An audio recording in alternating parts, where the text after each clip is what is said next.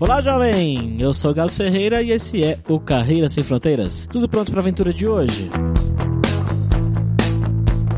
Vamos conversar com um cara que nasceu em São Paulo, mas foi criado boa parte da vida em Santa Catarina. Lá em meados dos anos 2000, quando talvez alguns de vocês ainda estivessem engatinhando, ele já trabalhava em fábrica. Fez faculdade em engenharia de produção e uma pós em Lean Manufacturing. Ele acabou conseguindo um trabalho em Hong Kong, morou um bom tempo lá e hoje vive no sul da China. E ele tem algumas coisas legais para contar referentes à diferença entre o sul da China, onde ele está, e Hong Hong Kong, tanto com relação a custo de vida, salário, né, que a gente sempre fala, e também comida. Será que é a mesma coisa lá em Hong Kong e na cidade que ele vive hoje? Bora descobrir.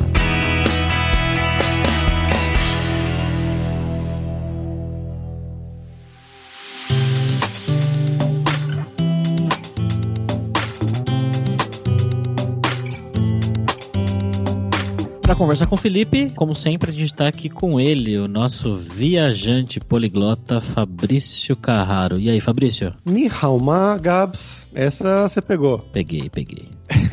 tudo bem, Felipe? Opa, tudo bom? Bom, galera, como sempre, só o nosso jabazinho inicial aqui que o podcast Carreira Sem Fronteiras é oferecido pela Alura Língua, cursos online de idiomas, que eu, Fabrício Carraro, ajudei a desenvolver com métodos que eu utilizei e utilizo para aprender idiomas como francês, italiano, russo, polonês, grego, alemão e assim por diante. E lembre-se que o ouvinte do Carreira Sem Fronteiras tem 10% de desconto em todos os planos, para você estudar todos os níveis de inglês e espanhol com a gente pelo mesmo valor. Então vai lá em aluralingua.com.br barra promoção promoção barra carreira e comece a estudar com a gente hoje mesmo.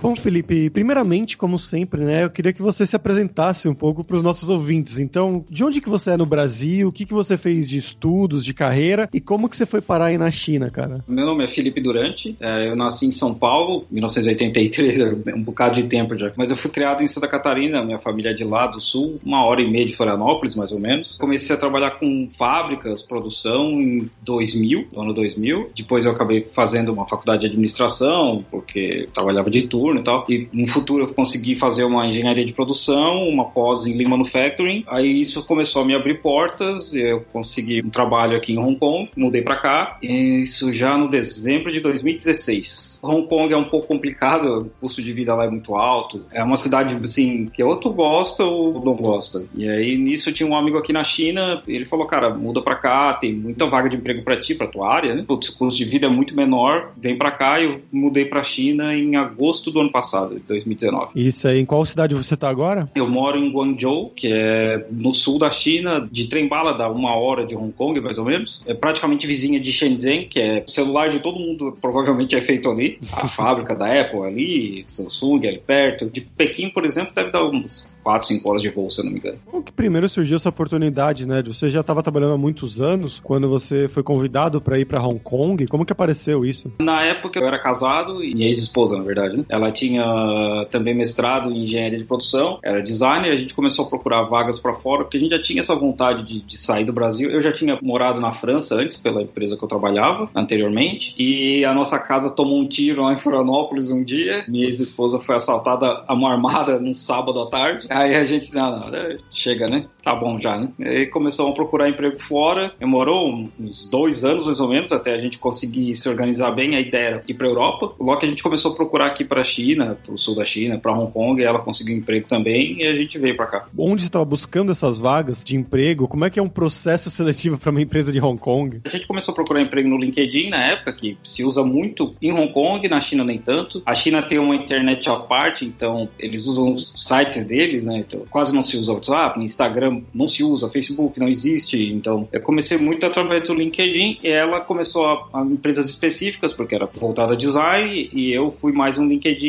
E as entrevistas basicamente são as mesmas. Recursos humanos, a princípio, funcionam igual em qualquer lugar. Tem uma coisa ou outra cultural, uma diferença ou outra de cultura, mas de modo geral é a mesma coisa. Por questões particulares, eu acabei trabalhando em Shenzhen por um período, que é na China, no começo, porque foi difícil para eu arrumar emprego em Hong Kong. Tem pouquíssimas fábricas em Hong Hong Kong e eu não falo cantonês. E tem mais esse detalhe, aqui no sul da China eles falam cantonês, não falam mandarim, que é um mais difícil ainda. E aí, então eu consegui um emprego em Shenzhen por um tempo e aí depois eu consegui um emprego numa empresa portuguesa em Hong Kong, uma empresa de moda, que tem no Brasil inclusive. E cara, você foi falando mandarim ou você conseguiu se virar só com inglês?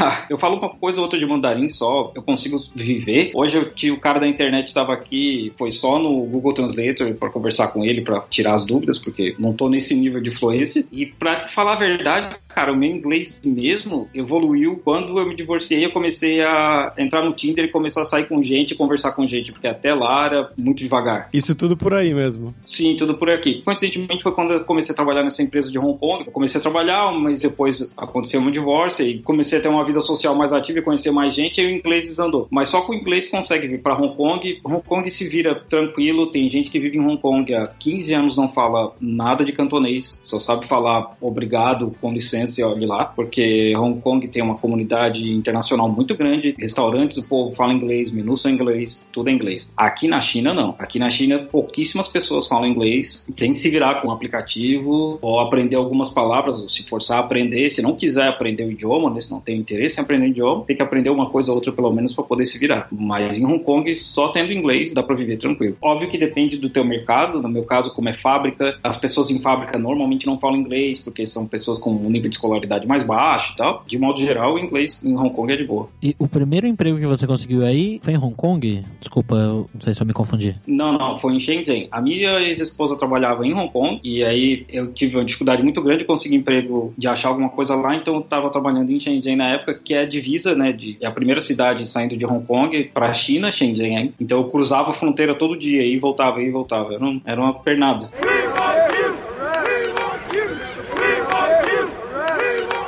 E o que, que você acha que mais pesou aí pro pessoal te contratar? Era a sua formação, a sua experiência? O pessoal aí requer que você tenha faculdade? Como é que funciona isso aí? Quando eu falo assim, aqui na China, basicamente aqui é a minha experiência, né? Porque a China é maior que o Brasil, então eu não sei bem como é que funciona, por exemplo, no norte da China, no meio da China, que é até onde tem o corona lá, o Hubei, aquela região, eu não sei dizer se é igual. Mas aqui no sul, se contrata muito estrangeiro, em Hong Kong nem tanto, mas principalmente na China, para dar uma cara, às vezes, ocidental para a empresa, por exemplo, empresas de arquitetura, eles contratam. E também porque a China, como ela tem essa restrição cultural, tanto da internet quanto televisiva, livros, música, etc., existe uma restrição com relação à criatividade das pessoas. Tanto que Hong Kong é um hub de empresas de design, por exemplo. Eles trazem muita gente para Hong Kong para trabalhar lá e fazem a produção na China, porque os chineses, pelo menos os com quem eu trabalhei, têm uma dificuldade de pensar fora da caixa. Eles são muito bons operacionais, são muito bons em fazer coisas automáticas, mas resolução de problema que sai da, da rotina é um pouco complicado, que é com que eu trabalho, na verdade, né, com engenharia de processo. Eu trabalho com uma fábrica pequena aqui, tem cerca de 50 funcionários. Eu sou engenheiro de processo, então trabalho com melhoria de processo, mais rápido, mais barato ou melhor, nesse sentido, né? Produzir mais rápido, mais barato e melhor, tentar fazer as coisas um pouco melhor. Eu, o que eu tento fazer, além disso aqui, é melhorar a qualidade dos trabalhadores, que nas fábricas chinesas são péssimos, é bem difícil, porque os donos das fábricas não enxergam o benefício, mas eu estou muito envolvido nisso e aí também porque eu falo inglês, a gente tem cliente no Brasil, eu acabo também fazendo esse contato com o cliente, que é uma coisa que eu não fazia no Brasil, mas de modo geral eu fico mais na produção e fazendo controle estatístico de processo e, esse tipo de coisa. Ah, as empresas elas buscam muito estrangeiros para dar uma cara ocidentalizada, porque às vezes é questão de clientes e procurar empregos internacionais, ou porque o chinês tem uma dificuldade muito grande de resolução de problema, onde tem tanta empresa de design em Hong Kong, por exemplo, e eles fazem toda a criação em Hong Kong e a produção na China. Acredito eu que dessa restrição cultural que há na China, televisiva, livros, música, etc., as pessoas elas têm uma dificuldade de pensar fora da caixa e às vezes têm dificuldade de enxergar o óbvio ou pensar de uma forma diferente. Mesmo mostrando para eles, exemplificando, eles têm uma dificuldade muito grande de aceitar. É muito mais difícil que no Brasil, por exemplo. Na China tem muito disso. Em Hong Kong tem muito ocidental. Eu não sei por que, que eles continuam contratando tantos ocidentais, já que a China e Hong Kong têm universidades muito boas hoje em dia. Hong Kong tem cinco dentre as top 100 do mundo, mas a China tem vários motivos culturais por trás. E como que foi esse começo aí? Primeiramente, né, com essa distância, né? Sua ex-esposa trabalhando em Hong Kong, mas e você trabalhando na China, depois você se mudando para Hong Kong, mas essa parte burocrática também, né? De buscar casa, de fazer registro na prefeitura da cidade, essas coisas. Como é que funciona isso por aí? Ah, ah, falar que é uma das coisas mais complicadas de fazer quando se muda para um lugar assim é achar um cara para cortar bem o teu cabelo, porque, nossa, cara, que dificuldade.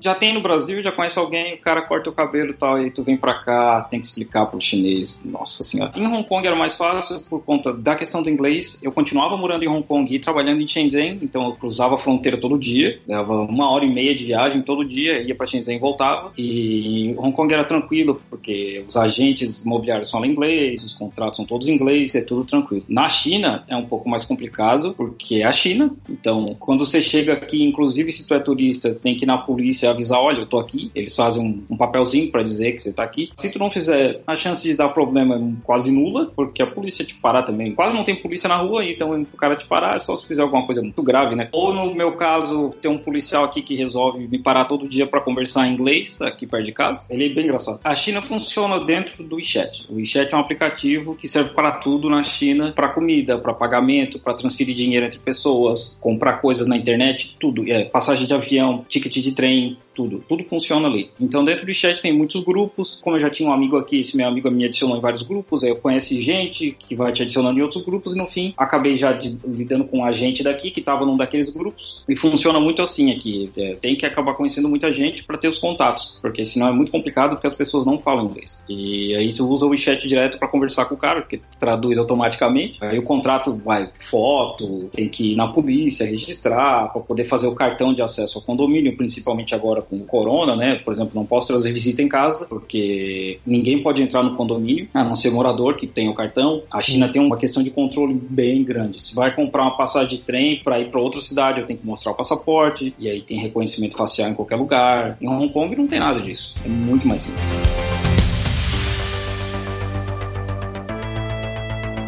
Já que você citou aí, eu vou perguntar, Felipe. Antes de mais nada, você ouvinte que tá aqui com a gente nesse momento, se estiver ouvindo isso no futuro e não saber muito bem o que o Felipe tá falando com relação a corona. Corona é um, um vírus que começou a aparecer aí na China recentemente. Ele tá se espalhando aí por vários países e existe uma grande preocupação com relação à mortalidade, epidemia, etc. É, inclusive, e... o ouvinte que tá ouvindo no futuro tá ouvindo no futuro apocalíptico Mad Max. Né?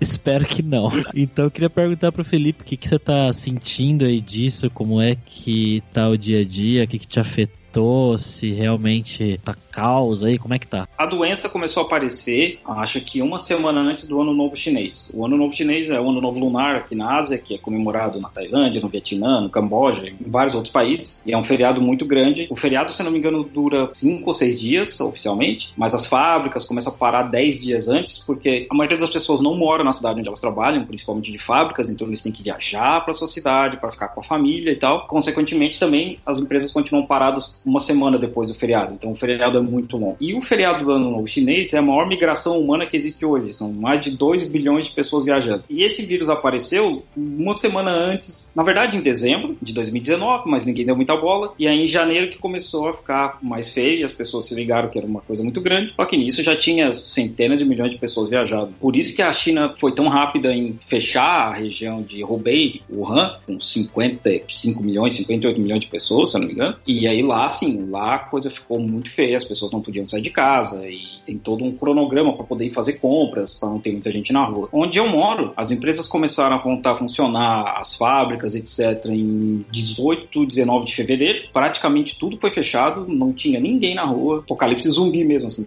não via ninguém. Saía na rua, não tinha ninguém passeando. Na China. Não né? tinha isso, não tinha ônibus, não tinha carro. A minha cidade tem 11 milhões de pessoas, o meu estado tem 110 milhões de pessoas, não tinha ninguém ninguém na rua. Só os mercados estavam abertos. Quase todos os meus amigos foram viajaram. Eu não viajei porque já tinha viajado para o Brasil em dezembro, então já tinha gastado muito. E eu fiquei também com receio de sair da China e não poder voltar, porque muitos países começaram a se fechar para a China e as empresas aéreas pararam de viajar para cá. Eu tenho um amigo que não pode vir da Indonésia para cá, por exemplo, porque não tem voo. Então ela tá lá desde janeiro. Por isso que eu acabei ficando aqui. E é máscara o tempo todo, lavar as mãos o tempo todo. As coisas foram começando assim gradativamente a ficarem um pouco mais complicadas. E eu não podia trazer ninguém para o meu apartamento, por exemplo, como tá agora, né? Não posso trazer visita, não posso trazer. O cara que vem instalar a internet precisou de uma autorização escrita para poder entrar aqui. Os entregadores, que normalmente eles vêm até o prédio, ou dentro do condomínio, vêm até o prédio. Aí. Agora eles já voltaram a entregar as, desde o dia 18, dia 20 de fevereiro, a cidade começou a voltar ao normal. Cada vez tem menos pessoas infectadas na China. Muita fábrica não voltou a trabalhar ainda. É, escolas não voltaram ainda. A previsão é só fim do mês ou abril. E apesar das crianças não terem um risco muito grande, né? É mais para idosos ou pessoas com problemas pulmonares e tal. As crianças têm uma facilidade muito grande de espalhar, porque no fim criança encosta em tudo. Mas de modo geral, agora as coisas estão começando a caminhar e voltar ao normal. Assim, muita gente na rua, carro, ônibus. Mas por cerca de três semanas foi cidade fantasma. Não tinha ninguém. Eu saía na rua, fazia ligação para minha família no Brasil e tava mostrando: olha, não preciso nem usar máscara, porque não tem ninguém perto de mim. Não tem pessoas na rua. Uma história paralela a isso.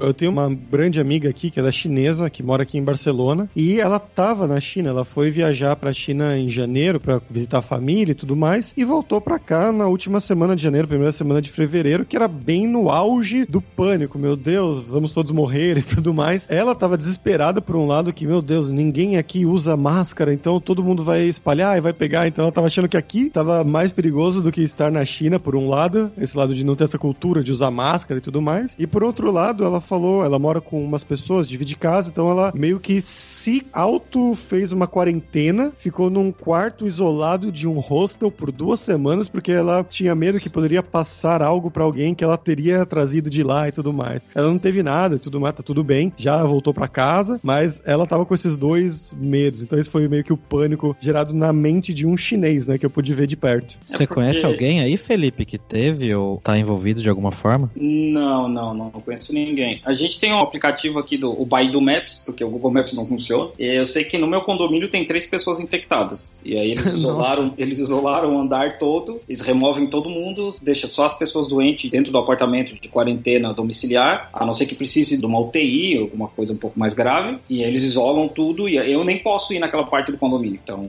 Caramba. Mas, é, mas eu não conheço ninguém. Nossa, mas tem no Baidu Maps isso, é muito específico. É, porque a China funciona numa internet à parte. Então, todos os aplicativos aqui, por exemplo, não tem Uber. O nome do aplicativo é Didi. É tudo diferente.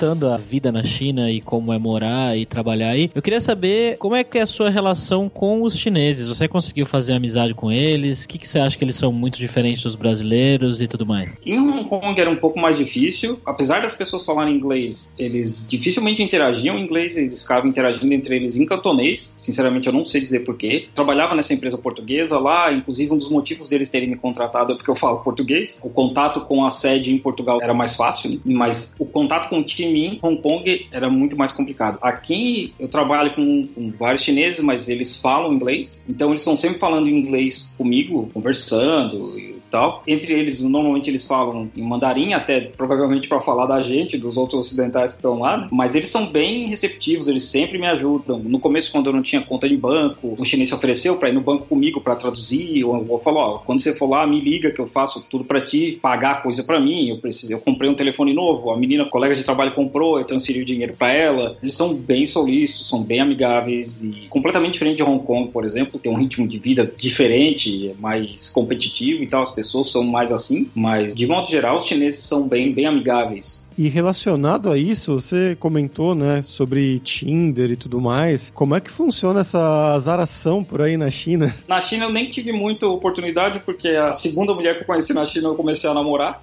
É. em Hong Kong é bem diferente, porque tem muita gente sozinha, muito ocidental e muita gente sozinha, e gente que vem de passagem para Hong Kong, aí fica o fim de semana, ou tem muitas feiras aqui, né? Aqui em Guangzhou tem a Canton Fair, que é uma das maiores feiras do mundo, eu até brinco que é capaz de achar órgãos para vender lá, porque tem de tudo. No dia que eu fui visitar lá, eu andei 25 quilômetros e não vi tudo. Caramba. E tem muito brasileiro que vem para visitar essa feira. Então, tem muita gente que vai para Hong Kong passear e tal. Então, é muito movimentado o Tinder. Aqui na China, eu não sei dizer. Eu sei que eles usam muito o aplicativo deles aqui, eles têm o Tinder deles, óbvio. Apesar do Tinder funcionar sem VPN aqui, mas é, tem muita russa que vem para cá para ser modelo ou ensinar inglês, que é um mercado muito grande aqui no sul da China. Professores de inglês, se souber falar um inglês mais ou menos, dá para vir para cá e já ganhar aí uns 3 mil dólares, mais ou menos, 2.500, 3 mil dólares, que é consideravelmente bom para a China. E tem muita russa que aprende chinês na faculdade e acaba vindo trabalhar para cá, porque dá para fazer mais dinheiro, porque a vida, elas consideram que a vida é melhor. Tem bastante russa, muito modelo brasileiro, homens, eu conheci vários aqui nos bares, mas assim, a vida aqui é bem mais tranquila que em Hong Kong. Hong Kong é muito mais movimentado, bares abrem de segunda a segunda. Aqui é bem mais relaxado, é uma vibe completamente diferente. Ah, então essas pessoas que você estava se relacionando, conhecendo aí, eles eram na maioria estrangeiros, não chinesas, no caso. A maioria estrangeiras,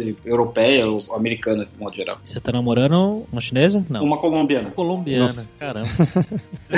É a globalização. A gente gravou um outro episódio aqui com uma moça que morava aí na China. Eu não lembro qual era a cidade, você lembra, Em Fabrício? Xangai. Ah, boa. E ela disse que uma das coisas que ela tinha bastante dificuldade aí é que ela não se adaptou muito bem com a comida. Como é que tá isso aí pra você? Eu acho que é muito por cada um, né? Eu como praticamente qualquer coisa, então pra mim aqui é tranquilo. Os chineses se espantam com isso porque tudo que eles me oferecem eu como. Não comi nada muito esquisito. Aqui no sul tem um festival de carne de cachorro que é muito grande, que a China agora provavelmente vai acabar, porque eles colocaram carne de cachorro como gato cachorro como proibido depois do coronavírus. Não só esses dois, mas muitos animais. Morcego. É, morcego. Mas no fim nem foi morcego. Era fake isso aí. A sopa de morcego é de verdade. Você provou a sopa? Não, não, não. Esse tipo de coisa eu não como. Cachorro, sopa de morcego, não- tudo tem um limite.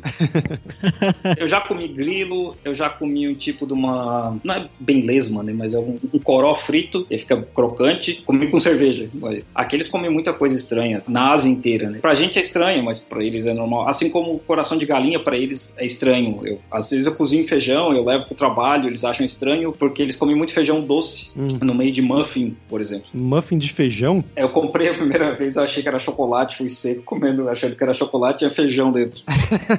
Essa é a versão alternativa de você abrir o pote de sorvete e tem feijão congelado. Nossa, é É verdade. bem isso aí mesmo. É bem isso mesmo. Faz um muffin de feijoada. Um pedaço de, de, toicinho dentro. Mas aí onde você tá, na região do, do sul aí, qual que é o, o arroz e feijão aí do pessoal? Ah, literalmente arroz, muito arroz. Eles comem porções de arroz gigantescas. É muito pato, dumplings e bastante fritura. Inclusive existe um mercado paralelo de óleo que eles retiram do esgoto. Eles tiram o óleo do esgoto dos restaurantes, reciclam e vendem depois para esses carrinhos que vendem comida na rua ou restaurante menor. E é um mercado bilionário aqui na China. Caralho, cara. senhora. Que Me bizarro. lembre de não comer nada na rua na China agora.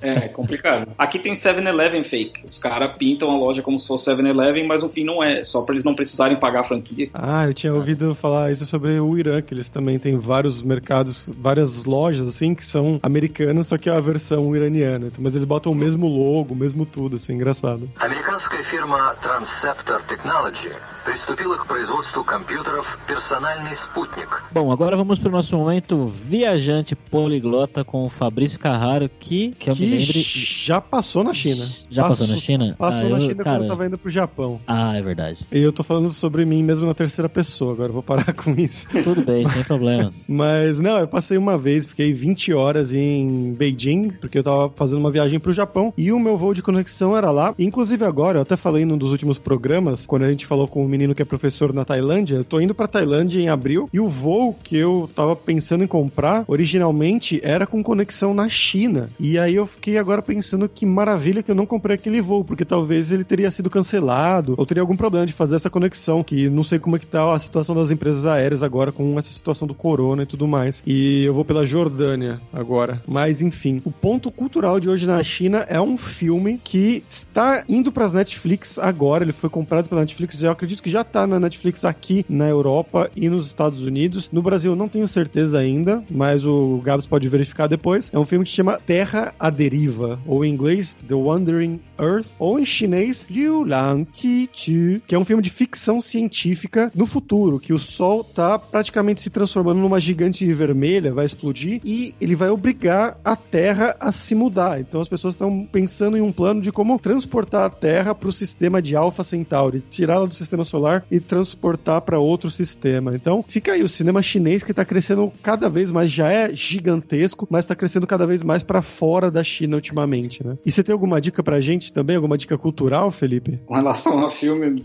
eu não sei, cara, porque os cinemas aqui são muito restritos. Tem muito filme que não estreia aqui. Coringa, por exemplo, não estreou na China por conta da temática, né, de, de revolta e tal. O Once Upon Time em Hollywood também não. Então, eu não consigo assistir muito filme que não nem vou no cinema. Mas a China, cara, tem uma cultura gigantesca de templos e religiosa. Então, sempre que dá, eu vou visitar templo para conhecer e ter mais contato com eles, né? Porque não dá para negar o tamanho da cultura chinesa, né? Nesses 5 mil anos já. E o que, que você costuma fazer aí no seu tempo livre, Felipe? Que você sai para se divertir aí? Qual rolê que você faz aí? Como comida aqui é barata, inclusive restaurante ocidental, assim, a gente se reúne muito para comer aqui com os amigos e tal, e fazer até refeição em casa, fazer jantares, etc. É, bar, porque o pessoal acaba saindo bastante aqui também, e visitar esses lugares mais antigos, tem cidades que são muito antigas, né? Essa região aqui onde eu moro, região do Cantão, onde rolou a Primeira e a Segunda Guerra do Ópio, lá para 1800 e alguma coisa, que foi quando a Inglaterra tomou Hong Kong da China, né? tem essa carga histórica muito grande. Né? Eu gosto de, de visitar, estudar e, e, ler o que, que aconteceu aqui, o que, que era isso aqui antes. Eu queria ir a Pequim para aproveitar que tem pouca gente viajando, mas a cidade proibida está fechada. A parte mais legal da muralha também está fechada. Então, por enquanto, agora, desde que o corona começou, a minha vida é ficar em casa assistindo Netflix e, e ler, porque nem dá para se reunir com muitos amigos. Os bares começaram a abrir semana passada, então vida social quase zero. Tem Netflix aí ou é a versão também chinesa da Netflix? Netflix só com VPN. Inclusive, ah, eu nem posso digitar VPN no, no chat porque eles rastreiam tudo. Caramba.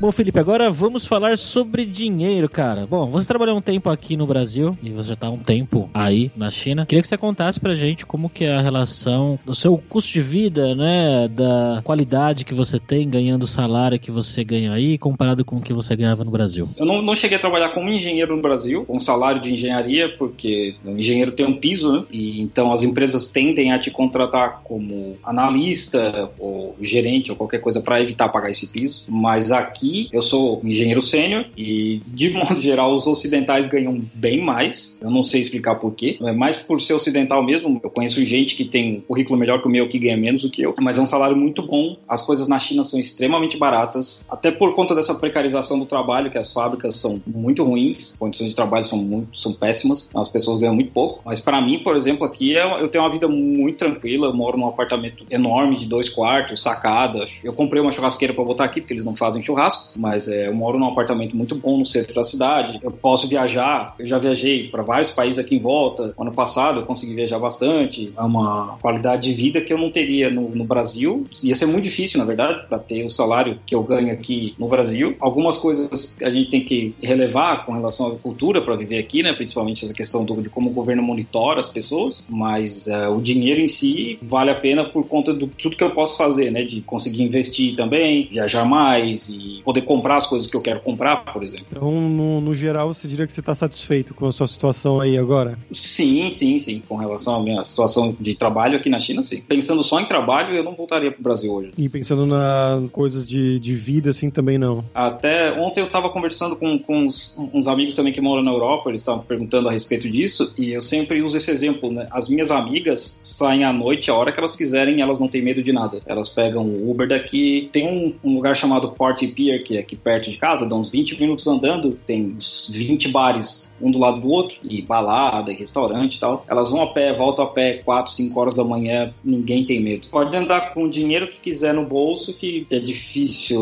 dificilmente alguma coisa vai acontecer contigo. Então, essa parte da segurança, para mim, importa muito. Como eu falei, minha casa tomou um tiro no Brasil, minha ex-esposa foi assaltada com arma na cabeça dela, então foram episódios assim mais traumáticos. Aqui, não tem medo de nada. Pode sair, deixar a porta aberta, sem trancar, que a chance de alguém entrar e mexer. Tanto que aqui é semelhante aos Estados Unidos, agora com essa questão do corona, que eles estavam deixando as caixas de encomendas na China. Praticamente tudo é comprado pela internet, principalmente no Taobao, que é o dono do AliExpress, do Alibaba. Eles só estavam colocando as caixas lá, qualquer um podia pegar. Eu podia pegar a caixa de quisesse, por exemplo. Eles ninguém mexe. Então tem um respeito muito grande. A questão da segurança, assim, pesa bastante pra gente que vem do Brasil. Felipe, você tem alguma dica para quem gostaria de ir aí para a China? Algo específico ou depende muito da área? Você fala questão de trabalho ou passeio? Isso, trabalho. Se tiver condições, tiver tempo, condições ou acesso, aprender um básico de chinês ajuda muito. Eu acho que vai depender muito da área. Se for tecnologia, provavelmente as pessoas têm um, um inglês já mais avançado, mas no meu caso, que é fábrica, é muito difícil. Quando eu vou visitar fornecedor ou cliente aqui, tem que eu e mais alguém, porque eu não falo o suficiente de chinês, eu falo uma coisa ou outra só. Seria interessante aprender dependendo da área. A China já foi melhor para estrangeiros com relação à remuneração e benefícios, ainda é muito bom, ainda dá para ganhar muito dinheiro e dá para viver bem, mas agora os mercados aqui estão começando a se voltar para o Camboja e para o Vietnã, que é o custo da mão de obra lá é bem mais barato. Inclusive, muitas empresas calçadistas brasileiras daqui, de perto de onde eu moro, em Dongguan, começaram a se mudar para lá, mas ainda é um lugar muito bom para se viver. Vem com a cabeça aberta, porque a cultura é completamente diferente. Eu vejo isso o tempo todo no grupo dos brasileiros aqui, as pessoas chegam e, ah, porque eu não consigo achar isso, não consigo achar feijão, e, ah, mas tem que vir com a cabeça aberta de que é o outro lado do mundo. Você não vai conseguir comer a mesma coisa que vocês comiam, ou achar os mesmos produtos, né? Então. Só comprar um muffin que você acha feijão lá, cara. E aí tira o feijão e faz a feijoada dentro do muffin. Mas é, é um lugar bom para se morar, mas é isso aí, vem com a cabeça aberta, porque é um lugar. Eu gosto muito de morar aqui. Se eu puder viver aqui mais tempo, eu vou continuar aqui. E vem, cara, porque a China é um lugar muito legal. Okay, Houston, we've had a problem here. Uh, Houston, we've had a problem. Felipe, agora é a hora do perrengue, que é a hora que a gente pede pros convidados contarem histórias engraçadas, seja gafes, micos, coisas engraçadas que tenham acontecido com você nesse seu tempo por aí na China, cara. Você lembra de algum? Cara, acho que uma das coisas que me engraçadas que, que me acontece quase todo dia é o policial que me encontra. E existe essa aqui na China, quando se come bem, um dos, uma das formas de perguntar como você está é se você já comeu. Eu não sei falar em chinês, mas eles te perguntam, você já comeu? Ah, esse eu sei, esse eu sei. É Ni Chi Fan Lema. Ah, é, Tifan. Tifan é, é arroz, alguma coisa nesse sentido. É. Toda vez que eu passo por esse policial, ele bate na minha barriga, porque eu, eu ganhei uns quilos aqui, porque eu como bem. Aí ele bate na minha barriga e, ah, mas você tá comendo bem, né? Você tá saudável? Eu falo, ah, porque a comida chinesa é boa. Daí ele sempre se assusta. Daqui da China, eu acho que é a coisa mais engraçada que me acontece. Todo dia o policial me chamar de gordo. Mas ele tá meio que, pelo que você falou, tá meio que elogiando você de alguma forma. É, né? sim. Tá meio que. Até eu descobri que ele tava elogiando. Acho que foi umas três vezes ele batendo na minha barriga e me chamando de gordo.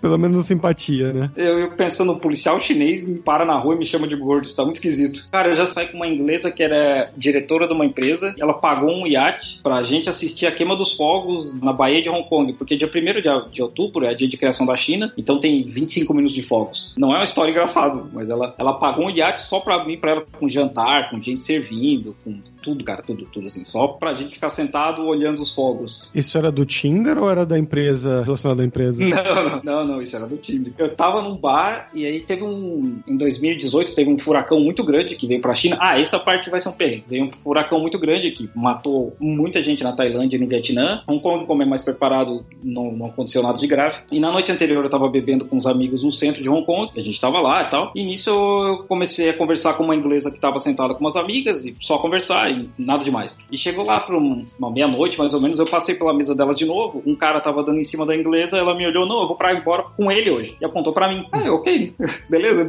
Foi lá no meu amigo e falou, ó, meu lugar melhor pra dormir. E nisso o furacão já tava vindo. Então eu acabei ca- de caindo de paraquedas na casa dessas meninas e no fim eu descobri que as três estavam dormindo no mesmo quarto. Só que no outro dia, o olho do furacão já tava em Hong Kong. Então quando eu acordei às 7 horas da manhã e tentei pra minha casa, eu não consegui chegar. Eu peguei metrô até onde dava, tentei sair do metrô, eu não conseguia andar na rua por causa da força do vento. A bateria do meu celular tava em 3% e eu tentando ligar desesperado pro meu amigo que tava bêbado, cara, preciso voltar pra tua casa, porque eu não tinha onde ficar. E ele conseguiu ainda, ele atendeu e falou: "Vem, vem, vem". Só aparece aqui. Quando eu cheguei na casa, na estação do metrô da casa dele, e isso já tinha passado umas duas horas até conseguir chegar lá, o olho do furacão já tava em Hong Kong. Eu saí da estação, cara, eu fui atingido umas duas vezes por alguma coisa que passou voando, que até hoje eu não sei o que, que é. Eu cheguei na casa do apartamento dele, assim, com vários pequenos cortes. Eu tinha que andar inclinado para conseguir ir pra frente. A força do vento era tão grande que pingo de água machucava na pele. Caramba. Acho que esse foi talvez o maior perrengue, assim. A noite anterior foi muito boa e no outro dia eu não consegui chegar em casa. Eu fiquei dois dias sem ir pra casa, porque as linhas de metrô estavam todas fechadas. Então, carro não passava também para a região onde eu morava, nem ônibus, nem nada. Então, eu tive que ficar ilhado nesse meu amigo por dois dias. Para chegar na casa dele, cara, foi complicado, assim. Furacão me empurrando e, como falei, coisas me atingindo e tal. Eu nunca tinha passado por nada parecido.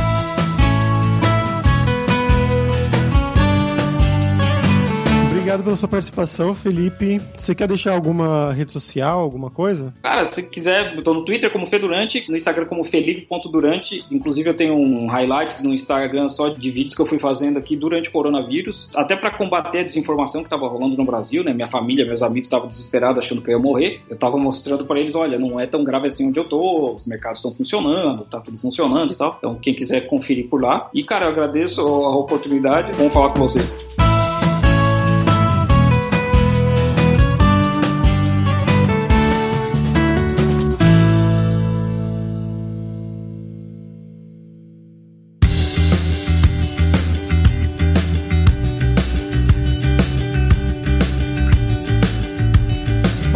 Por hoje é isso. Xexê pela sua audiência. E como sempre, se você gosta do Carreira Sem Fronteiras, eu pedi para você recomendar para cinco amigos, para nossa comunidade crescer sempre cada vez mais, né? E entre no nosso grupo do Facebook, o Carreira Sem Fronteiras, para você ter mais dicas sobre empregos, mercado de trabalho no exterior, tecnologia e também sobre a língua inglesa, o chinês, o mandarim, cantonês, seja lá o que for. E não deixe de conhecer a Lura Língua para você reforçar o seu inglês e o seu espanhol e dar aquela força, tanto no seu currículo quanto na sua vida profissional. Algo que o Felipe destacou bastante durante o programa de hoje que ele foi para lá para trabalhar em inglês, ele ainda não fala chinês muito bem, o mandarim, nem o cantonês, e tanto no trabalho quanto para se relacionar com as pessoas na vida. E ele comentou que quem fala inglês num nível mais ou menos bom já pode ser professor de inglês na China, ganhando um salário razoável. Então olha quantas oportunidades você vai ter com isso daí. E só lembrando que o ouvinte do Carreira Sem Fronteiras tem 10% de desconto em todos os planos. Então vai lá em aluralingua.com.br barra promoção, barra carreira e começa a estudar com a gente hoje mesmo. Além também, é claro, da alura.com.br que tem mais de mil cursos de tecnologia nas áreas de programação, marketing, design, business, soft skills, curso de como você criar o seu currículo em inglês ou em espanhol para mandar pro exterior. Então, com certeza vai ter o curso para você. Então, pessoal, até a próxima quarta-feira com uma nova aventura em um novo país. Tchau, tchau.